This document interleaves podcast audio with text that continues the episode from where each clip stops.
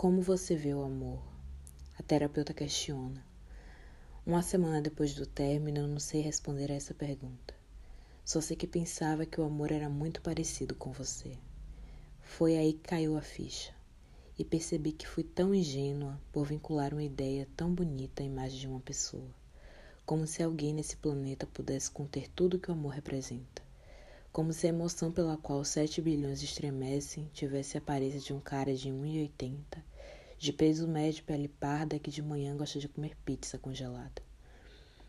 Como você vê o amor? A terapeuta pergunta de novo, dessa vez cortando meu raciocínio no meio. E a essa altura estou prestes a levantar e sair pela porta. Só que paguei caro demais por essa hora.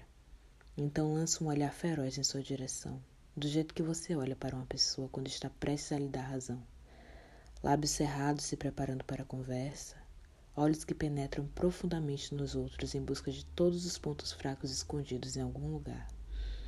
Cabelo que é colocado atrás da orelha, como se fosse preciso preparo físico para uma conversa sobre as filosofias ou quem sabe as decepções da sua visão do amor. Bem, eu digo, não acho mais que o amor é ele. Se o amor fosse ele, ele estaria aqui, não é mesmo?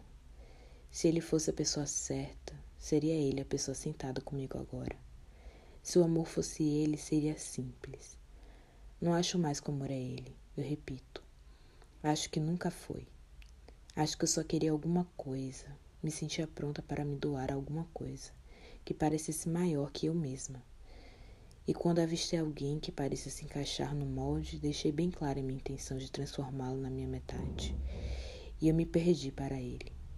Ele levou tanto, mas tanto, me envolveu na palavra especial até eu acreditar que só tinha olhos para me ver, mãos só para me sentir, corpo só para estar ao meu lado.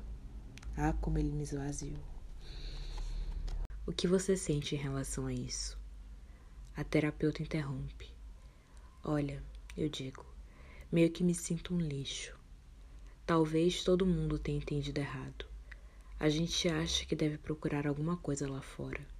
Uma coisa que tropeça na gente na saída do elevador, ou cai na nossa mesa num café qualquer. Aparece no fim de um corredor na livraria, sexy inteligente na medida certa. Mas acho que o amor começa aqui. O resto é desejo e projeção de todas as suas vontades, carências e fantasias.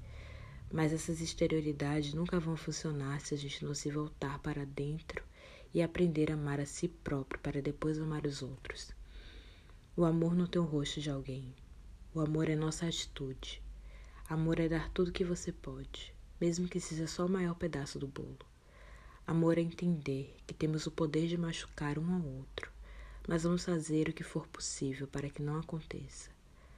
Amor é compreender toda a gentileza que merecemos, e se alguém de repente aparecer prometendo se doar tanto quanto você, mas seus atos começarem a te enfraquecer em vez de elevar, amor é saber quem escolher.